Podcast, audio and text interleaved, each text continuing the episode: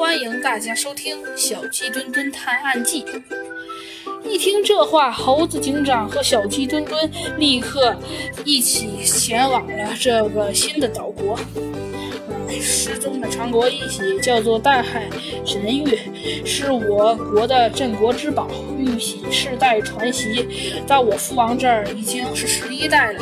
此玉一直由一块极其品、极其难见的汉白玉制成，色泽白皙。嗯，然后呢，质若凝脂，非常的罕见。平时就放在御书房内，门口有重兵把守，根本不可能被盗。可是数天前那场突如其来的大火，不仅夺去了我父王的生命，还导致玉玺也不见了。新的国王麦卡带领着他们来到了后宫失火现场，这里到处都是残羹断壁，几乎成了废墟。很显然，现在还并没有修复。嗯，大火是怎么烧起来的？怎么烧这么大呀？猴子警长有些纳闷地问道：“我需要见到最先发现火情的人。”呃，我是老国王的卫兵，名叫尤加呀。一位壮硕的士兵被国王麦卡叫来。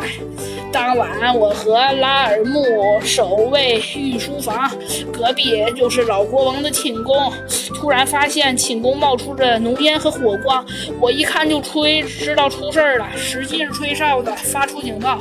由于我和拉尔木德得守御书房，而还得为了保护玉玺的安全，自始至终中一步也没有离开过御书房。所有参加扑火的士兵和女佣也都在我们的监视下进行扑救，没。有人进过书房内呀。